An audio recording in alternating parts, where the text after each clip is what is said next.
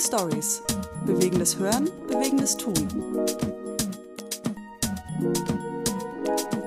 So, welcome back to our second episode of Moving Stories. Today, we have our very first guest, and we are excited to introduce to you Faith Sihoho. Faith is based, uh, Faith is based in Nairobi, Kenya, and one interesting thing about her is she's an ice hockey player. Um, this is one thing that really struck me because I've never seen a woman in Africa who plays ice hockey and who is so passionate about it. Um, so, Faith, I would love to welcome you to our episode and uh, to our podcast. And you are our very first guest, and this is quite exciting. This is something we are really looking forward to. And um, yeah, welcome. Thank you. I'm so humbled to be your first guest.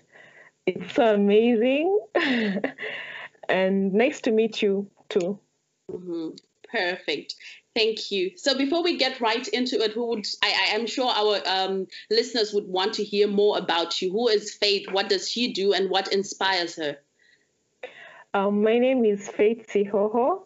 I'm from Nairobi, Kenya, and I play for the Kenya ice hockey team here in Kenya. Um, I'm the only female currently playing with the men. Yeah, and as she said, uh, she was struck by the fact that I'm an African. I play ice hockey in Africa and in Kenya specifically. Yes. Okay, interesting. Um, someone or a little bit of information that I got, I was informed that you started playing ice hockey at 23. Is that right? Yeah, that's right. But initially, I started playing roller hockey. I started with roller hockey. So most of the people in our team, they start with roller hockey. Then when you come to ice, it's not really hard. You don't start it from scratch. Like it's basically same technique and the confidence that you get from playing the roller hockey. When you go to ice, you don't feel like you're you're really zero. you're starting from scratch. Yeah. Right. Interesting. And um, it's very interesting that you're also the only female who's playing for your team. How is that? Being the only female surrounded by men who I, I sometimes know what they're actually doing. Are you not intimidated by that? yeah, they're intimidated. Uh, maybe. yeah, all right. Sometimes it's challenging, and but a greater part of the time they support me, and uh, yeah, a greater part of the time they support me. They don't intimidate me most of the time. I'm actually the one who intimidates them. um, like um, I play rough and it's not good, but they don't play rough on me. They support me totally. Yeah. Oh, great. Basically, it's a good experience. Yeah. Interesting. And uh, so, when did you start roller hockey? Um, immediately after high school, one year after high school. Wait, yeah, one year after high school, I started playing hockey, roller, roller. Sorry.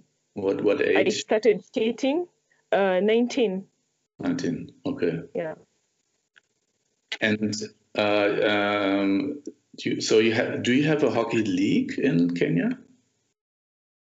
Uh, we're in the process of forming it, but due to COVID, uh, most of the government offices were closed and booking an appointment to go and finish with the paperwork, the legal procedures, it has been hard. But mm-hmm. we're really in the process of forming everything. And so there, there are other teams already uh, besides your Lions team? Uh, in our team, we have black team and red team. So we compete like that because we only have one skating rink. So getting the ice time to play is also challenging. Um, paying for that is also challenging. So finding different teams and different clubs from different counties or different cities hard. So from among us, we we have a team. so you form the league by yourself, right? yes. Uh-huh. Yeah, I mean you're you're pioneers, right? Yeah, we are pioneers. And is like uh, in uh, the the the ice uh, the only one in Nairobi? Also in other cities, they have an ice arena. It's the only ice rink in East Africa. In East Africa. Wow. yes, because we have one in Tunisia, Egypt, South Africa, and Morocco. But in Eastern Central Africa, it's just the only one. So when you And do it's small. well, if you do an ice league with all these countries, that would be fun, right? Sorry?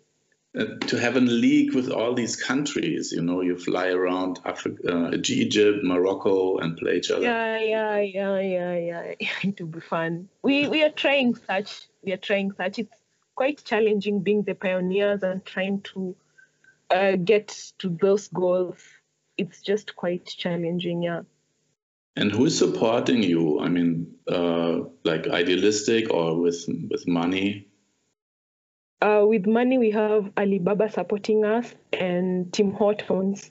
And we get donors. Uh, we have also our GoFundMe page. So if you feel like you want to support with the ice time, because most of the players normally comes from slum, most of us are not well off. Quite a number of us are not well off.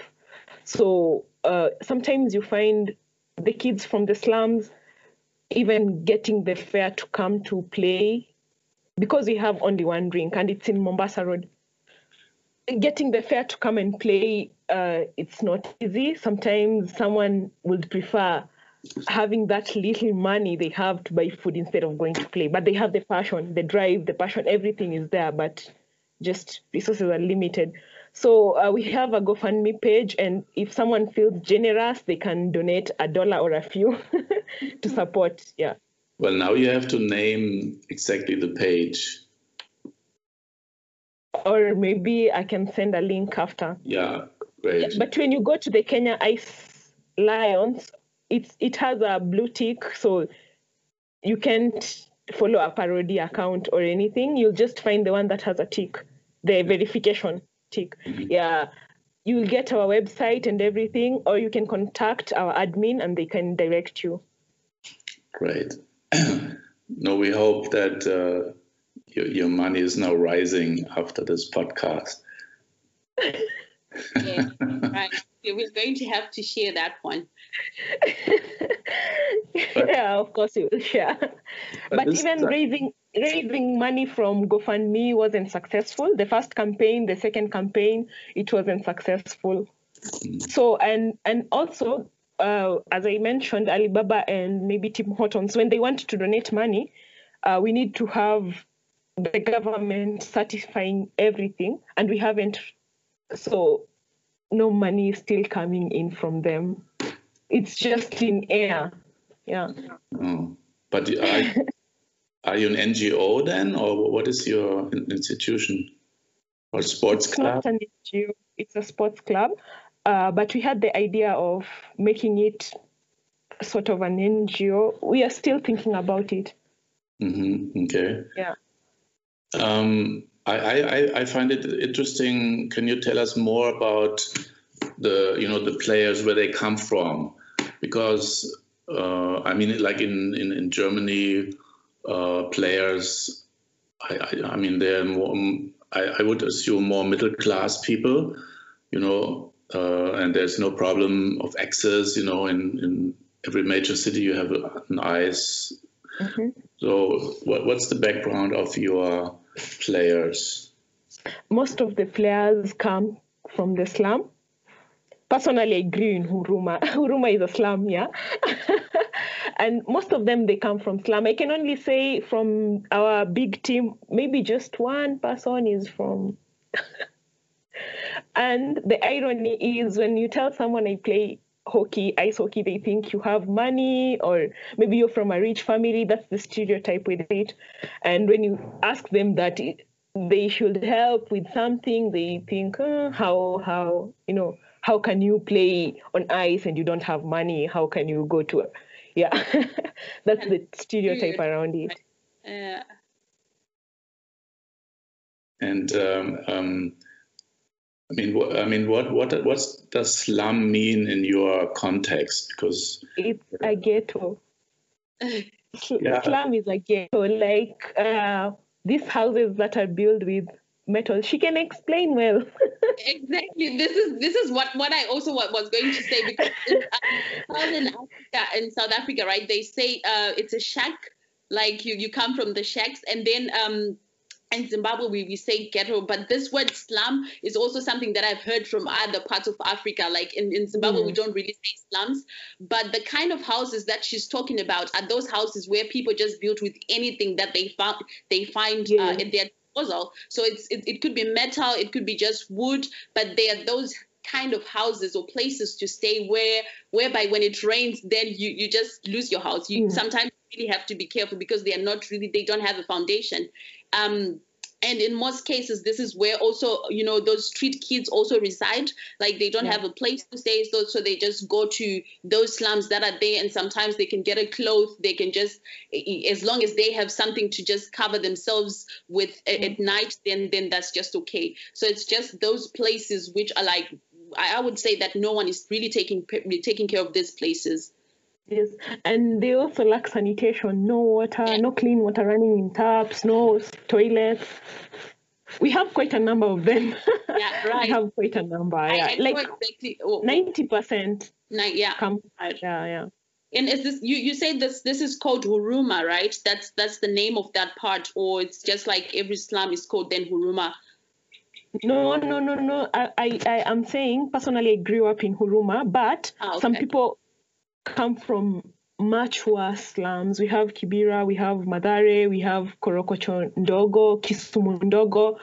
Yeah, we have different slums. And uh, what we intend is to have those kids come play with us so that when you go home, you're so tired, you don't even think of committing crime, maybe to get food or to get rich.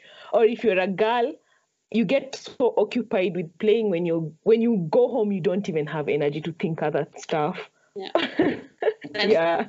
yeah. So, so, that's our main goal. So we target those kids so that we can help them. We can, um, and some of them have reformed. Some were drug abusers, let's say, or uh, you, you you you you find comfort in using drugs so that you can forget your problems. But when you come to play hockey, after you go home and you feel like no need, you're just satisfied. Yeah. I, I, think I, it gives you a purpose. Exactly. I, I think I find it interesting that um, a lot of people who stay in those areas, they're the motivate the most motivated people that you can ever see. They are so happy sometimes. You you can even think, you know, think about your problems and then you see their problems, you're like, why am I complaining? Why am I? because I have somewhere to stay. At least I have three meals a day. Some of these people don't even know where their next meal is coming from. Yeah. Um, but you'd be surprised how united they are, how happy they are, mm-hmm. and how inspired they are. Um, and I really find that it's a great thing that you're doing this because having a team with people who are coming from these places, I think they are um, kind of you know motivation and um, um, I want to say I wanted to say Leistung that they give to this Ludwig. the kind yeah. of that they bring in is just remarkable because they know where they're coming from and whatever they yeah. do, they want to do it to, exactly to the max because they want to get something out of it. So that's that's really inspiring. Well done for that. Thank you. But I'm you, glad you can relate. yeah, right. I, I love that too. so, but you are so they, they are uh, uh, mostly men, right? In the past, because you were the first woman.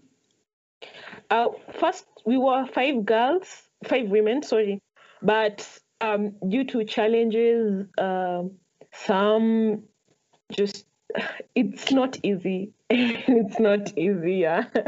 we were five initially. One went to Dubai, and the rest, due to some challenges, they just yeah.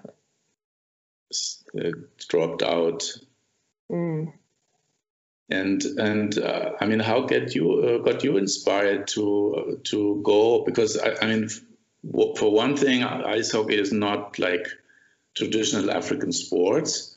Uh, mm-hmm. It's you know, it's not played in many places, and uh, you as a woman to go there to to to the guys and say let let me play with you. So you you have a lot of energy, but how how did you inspire to do that? How did I inspire myself, or what inspired me? Mm, what inspired you? Yeah. Oh, I, personally, mm, I had I, I, I started going there when I was in university. And while I was in university, I got into so many problems, you know. uh, during my final year, I got into so many problems. No one even knows about them. But when I used to go to hockey, I come back to my hostel, the small room, I feel like I'm so motivated. Like it's a motivating factor to me because uh, after that, I get so much satisfaction from playing hockey. I feel so relaxed, so relieved out of stress, and ready to continue with the next day. Great. But, but I mean, why did you? I mean, you were doing roll hockey, right? So, what, what was the step to go to ice hockey? I mean, why did you go there in the first place? Okay, uh, so I uh, um I mentioned earlier, most of the guys uh, in our uh, so most of the guys in the ice hockey team they started with roller roller skating roller hockey. Uh, from there you graduate or they invite you if they see you have a potential or something. And one of one of the days when i was playing there one of the guys asked me if i can come watch them play ice hockey. Yeah, and when I went there, I was so amazed. and they wanted to play. So um, the next time I went there, our captain, Bernard Azegere, he, he just gave me my skates and stick, nothing else, and told me to go in. So during the first times, you feel like you're slowing the game actually if you if you don't have the i don't care i need to learn you won't go there the second time because you're slowing the whole game and you when you go back home you're feeling like oh, what was i doing? Why did i go there? Why am i slowing the whole thing? You know you're just blaming yourself. You're feeling like oh, uh, but yeah i continued you fall, you get up, you continue, and now I feel like I'm confident playing with them without feeling like I'm wasting someone. Mm-hmm.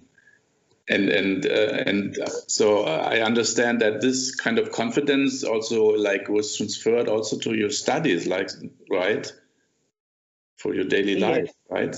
Yeah, yeah, mm. that's true. And and the, this team was it already uh, like working with uh, kids from the slums, or did this come later? Um, yeah, they were working from yeah they were working with kids from slums. Yes. Mm. As much as I can remember, yeah. But you kind of uh, put more more energy in that now. Yes, yes, yes, yes, that's true. And you told me you're looking for other girls now, small ones. Yes. Tell, tell, tell, tell us a little bit about, about this uh, kind of work. I mean, how do you how do you get them? Where do you, where do you come to know them? And how is that work with the small ones? Uh, so when you go to the slum, uh, you they, they they play together. So it's easier for you to get the girls and also the male counterparts. yeah, so it's easier. It's easier to get them. Uh, it's not hard because if uh, it's like contact tracing. If I know you, she knows that one. Yeah, yeah, yeah.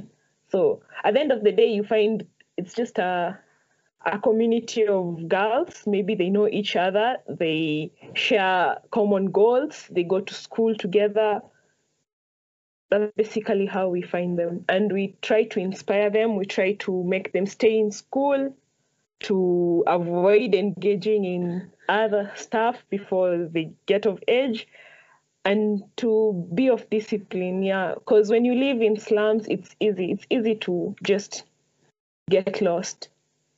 Mm, just, just, uh, yeah, have no, have no like goals or discipline to reach them, right? Yeah. And I also think when you're you're coming from the slums, then the the only goal or the only thing that's um, that's on your mind is survival, right? Survival, true.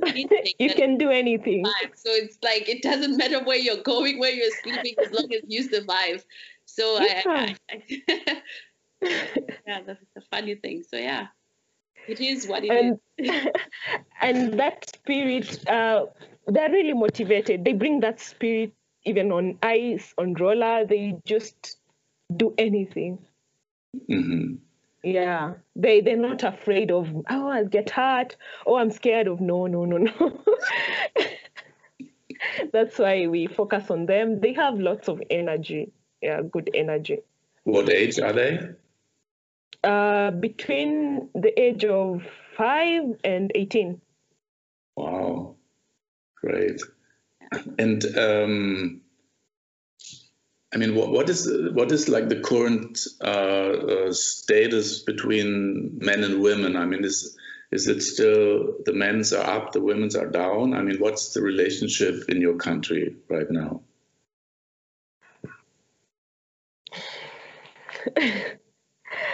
Yeah, yeah, yeah, yeah. It's true. Men are.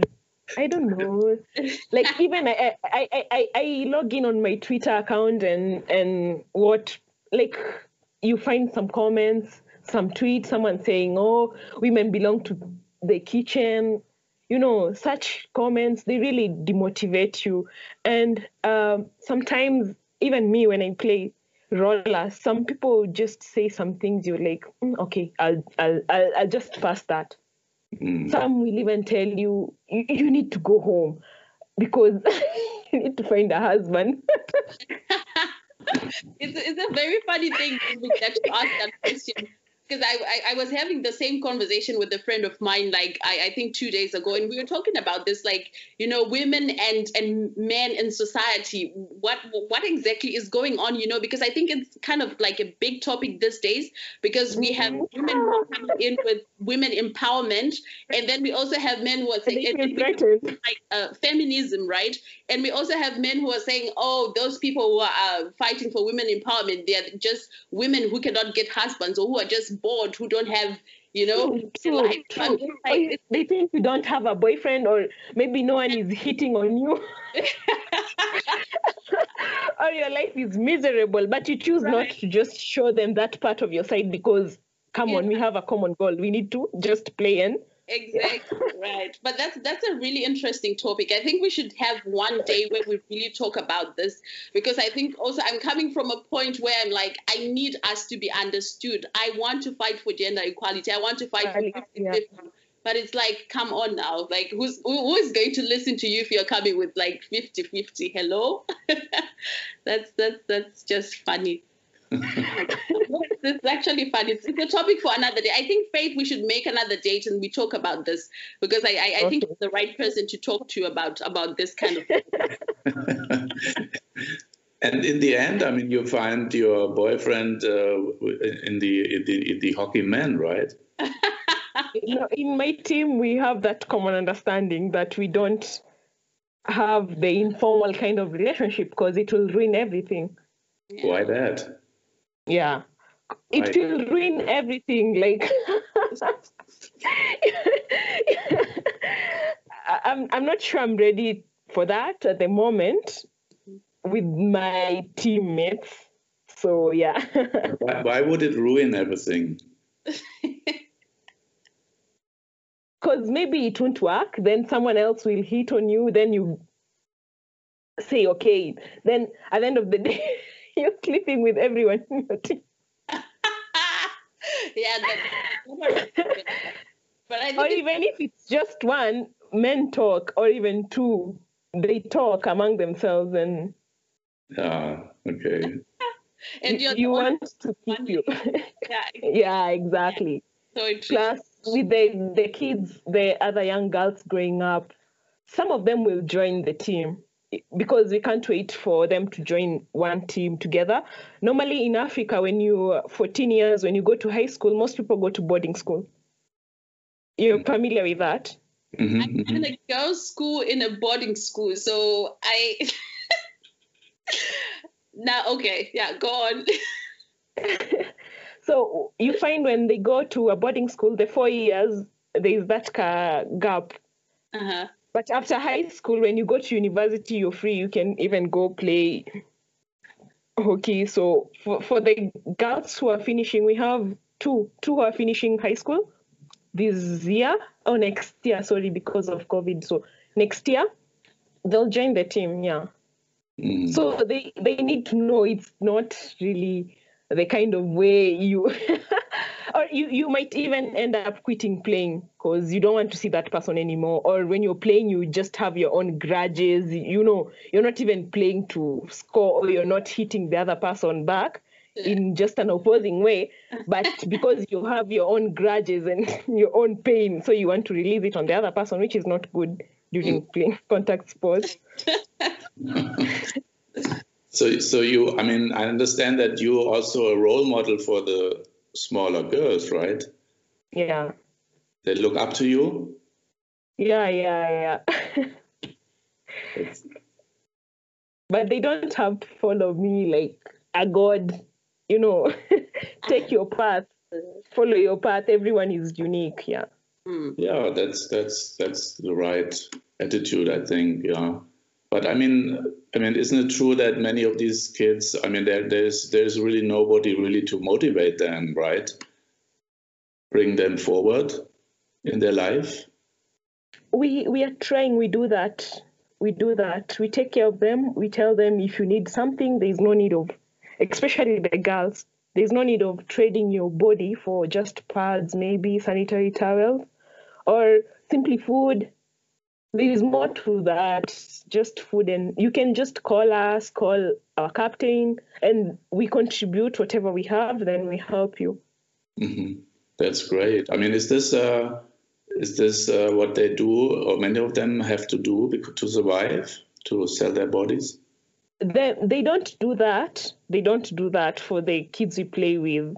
But we are avoiding situations where they might find themselves compromising their integrity for small small things or small favors hmm Yeah, of course.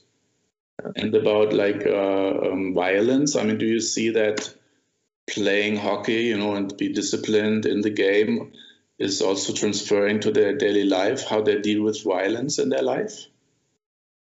yes yes yes um, when they play hockey they okay, we make sure when they play they use most of their energy so when they go home they just That either you sleep, rest tomorrow, and we remind them study, try to help your mom at home. Don't do this, don't do this. You have to be disciplined. Yeah. Mm. That's yeah. So it's it's uh, it's a great social work next to sports, right? Yes. Yeah. Okay, great. Um, Faith, I just there's something that I, I I've been like this question has been burning, and I I think now is the right time to just ask it. Um, you are in finance and accounting, right? Yeah. Just Yeah. quite um, you know, speaking from my own experience and my own preference, Mhm. that's quite a big, big um, subject to take on, and I think you really have to work hard to get good grades. And um, looking at ice hockey, I would say that it's, it's it's a sport that also demands like your energy and everything Energy, yeah. to get it right. So how do you balance like how do you get to balance the two? Mm, okay. Uh, normally, I like waking up very early. For us in my family, my mom, my dad wouldn't allow you to sleep until the sun is rising. No. Yeah.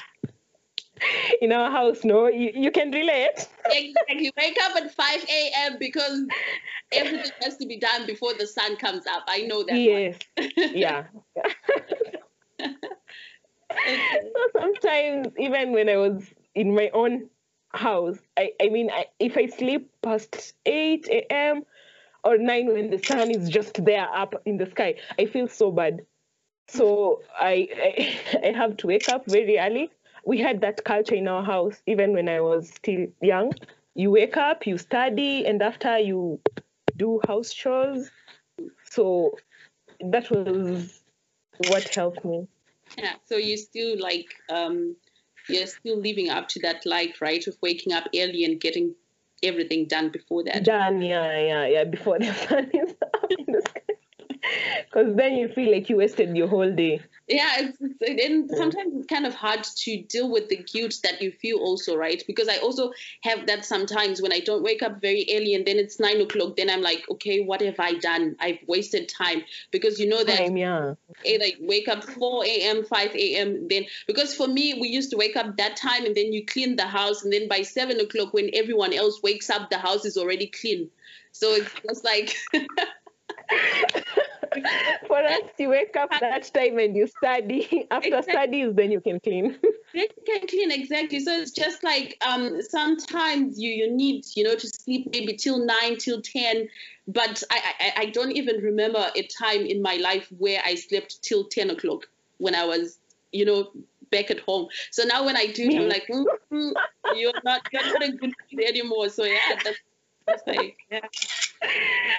Your parents will just start shouting from somewhere with a cane on their hands. Why are you sleeping? You think your dad is a president?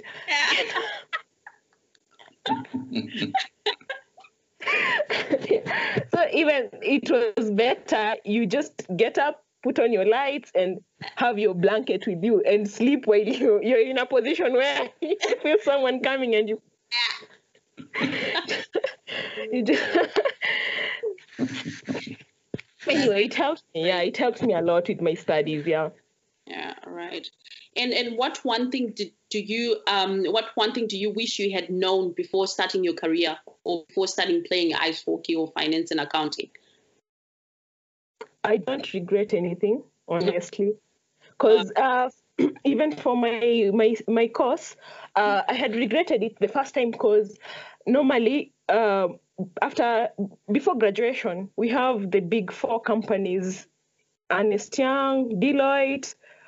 Uh, the big four, I can't even remember the others. The other, but you, you understand what I mean? They come to school and then they pick those they want them to work for. So I tried to do the aptitude test, but I never succeeded. I tried to apply for jobs, I never succeeded. Yeah, it was really tough. 2018, I can remember June to December, it was really tough for me because your friends, you finished with them, they starting with a salary of maybe a hundred thousand. In Africa, it's a lot of money. Yeah, just fresh graduate. It's a lot of money, and you, you're just there. First, I had problems with graduating. I had problems with the halls officer, but with hockey, it kept me like, Mm. a bit, yeah, in line. Exactly. So I really felt bad. But then the good thing about it is I started my own business. I mean, I said I can't wait for someone to employ me. I can start just something small. Okay. Then uh, within that period, I also got internship, and yeah, I've been working. Just recently, yesterday, got a job offer to another NGO to start working with them. Wow. But I, I, I feel being self-employed or doing your own business is much better. Okay, for me, I feel like that because I don't. I, I hate following programs like from eight to five. I do this. No, no, no. I want that when it's three a.m. I wake up. I can do what I want. When Mm. it's eleven p.m. maybe I can work three till four, but not programmed. yeah, I, I I think I can relate to that one. Um, What, I, I wanted to ask about. Oh, sorry. what, sorry, yeah. What kind of business did you start? Uh, I do health living, green green living, and health. So I make blended juices with vegetables. Uh, I make smoothies, and also I make face mask, organic, and face scrub, body scrub. Uh, I make pickles, though the market for pickles in Kenya is not. Mm-mm. But I had someone try my pickles, not Kenyan, and he said they were good. and do you have a and do you have a shop and place to do this, or is it just on, on the streets? I had a shop in CBD, but uh, in COVID, during this COVID time, things didn't work out really well, and I'm taking a break. That's why I got that job yesterday. I need to boost my business too. I need to do lots of marketing. Yeah, it's a lot. It's a lot. I can't say I'm making money or anything. It's just starting. Yeah. Being active. Yeah, sorry, Gamo, I interrupted you. No, no, it's fine. It's fine. I, I'm still going to ask this uh, about this green living, green living life. Like, what what inspired that? Because, like, coming from, um, I, I just want to understand how people accepted or welcomed that idea of of green living. Because coming from um, maybe let's say i don't want to say africa africa but uh, maybe in zimbabwe for instance right it's something that people have to understand first because because our diet is, consists mainly of maybe we say I, I, in kenya you call it ugali right like, yeah yeah. exactly we have salads of vegetables meat and stuff that's our diet right? So it's mm-hmm. like uh, green living and um, what, what, exactly is that? What exactly inspired that? Is it only juices or it's actually a movement that you're starting in kenya that this is the way we're supposed to go with our diets? Um, it's not just juices. I'm thinking of a whole lot of everything from smoothies juices from food from uh, that monthly challenge, maybe weekly challenge, from exercises, from everything. But uh, it's uh, resources are limiting, yeah, you know. So you might be having this big idea, but when you start doing it or when you start initiating it, it's just baby steps. Yeah. yeah. And what inspired me, uh, I, I looked at my market. Africa is okay. Yeah, we have different classes. Yeah, but uh, from my target market, I'm not gonna sell it to someone who can't even afford a meal. You you understand? Yeah. yeah yes, right. it's good. We can sensitize them. We can educate them on healthy living, and but I'm not gonna. You you you, get what I mean? Because for uh, that kind of market, they prefer meat because they don't see meat most of the time. They don't eat meat most of the time. It's expensive here compared to vegetables. Vegetables are cheap in Africa. You can even go to the garden and just yeah, grow them. Yeah. Yeah. Uh, for beef, it's expensive, kind of. uh, chicken also is expensive, and some families they just eat chicken during special occasions. Yeah. yeah so um, I, I I have a specific market okay. for for that. Yeah. Okay, brilliant. You talked about resources that are limited. What what exactly are these resources? Cash. Okay. because I, I'm asking because you... yeah, we have lots of limited resources, but majorly it's just yeah. money to expand your business. Because uh-huh. I need marketers, I need space, I need you, you know equipment. Yeah. Right because I, I really need to, to, to, to, to understand this part because I think it's, it's a very great market where you can also start growing your own things, right? Yeah. That's, yeah. So is, is this something that you, you, you're also planning to do or something that you're considering? Uh, myself, I, I don't consider that, but I can get someone to do that on my behalf. okay. Yeah. Okay, I get that. Interesting. Interesting. What's, what's, what's anyway like your uh, vision for your life? Like where, where, where do you see yourself like in 10 years from now? Uh, 10 years from now, I want to to I, I want to see my business grow honestly and i want to see myself employing other youths who can't get a job and people because uh, most people in africa most people have studied, most people have degrees, most people have masters, but uh, society or the system has taught us to just get jobs, maybe work for someone. Even me, my parents, they didn't welcome my idea, and I think from now I'm not even gonna tell them my progress or anything. Because yeah, they, they think it's just better if they go talk to their friends and they say to their friends, Oh, my daughter is employed somewhere, she's working somewhere, rather my daughter sells juice and you know is married is married to a rich man. yeah rather than she's doing this and this and it's not even earning her money. Oh, I make shampoo too. Oh wow! Uh, and it's, yeah. it's, it's uh, what kind of shampoo is that?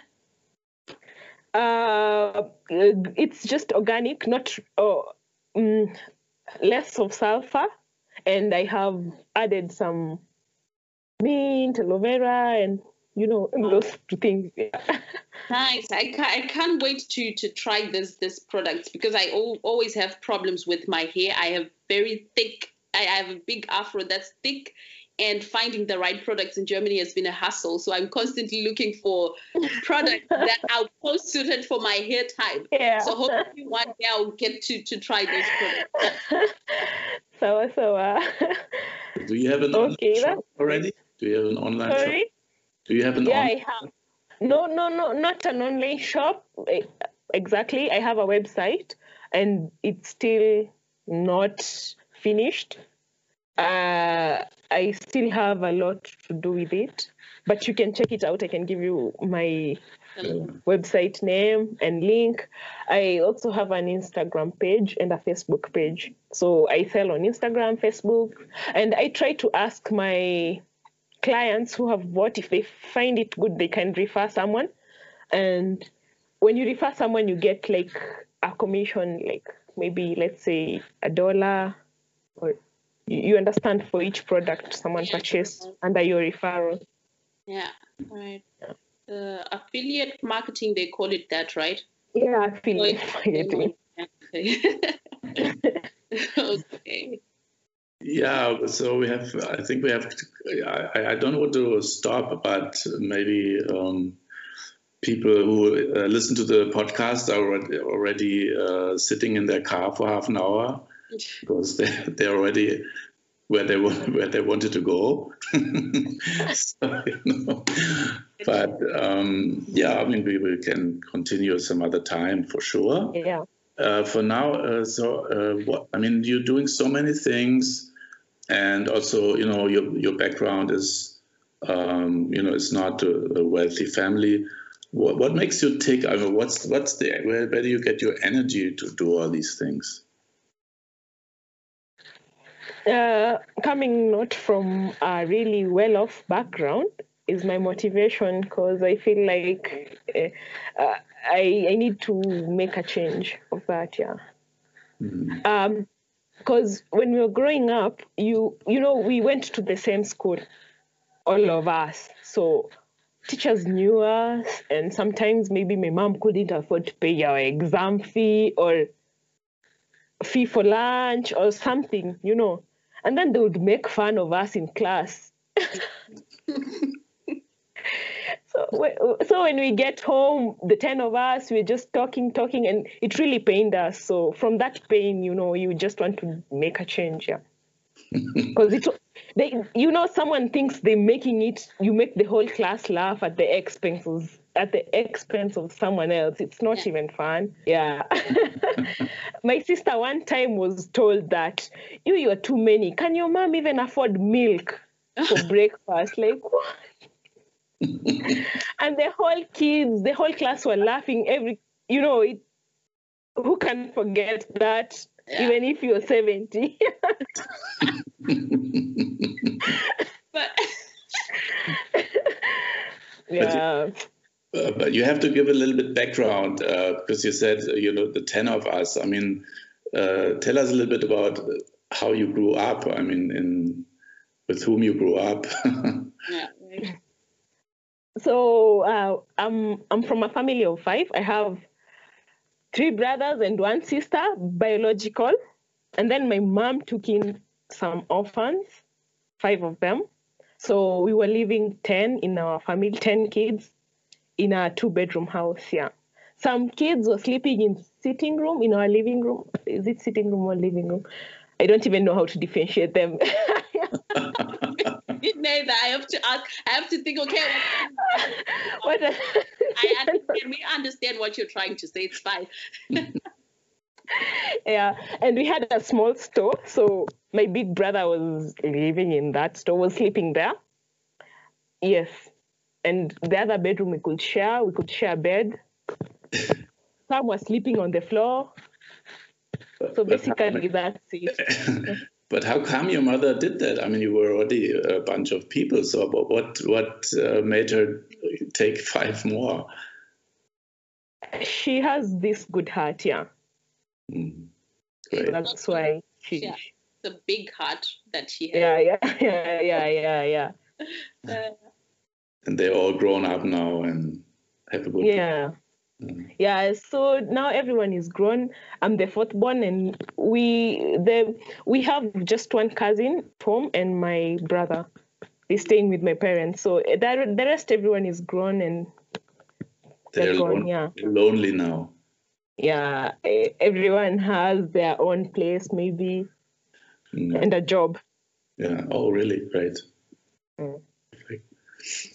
Well, super. Thank you, Faith. That was really um, very, very great to listen to you and see your drive, your humor, and laughing.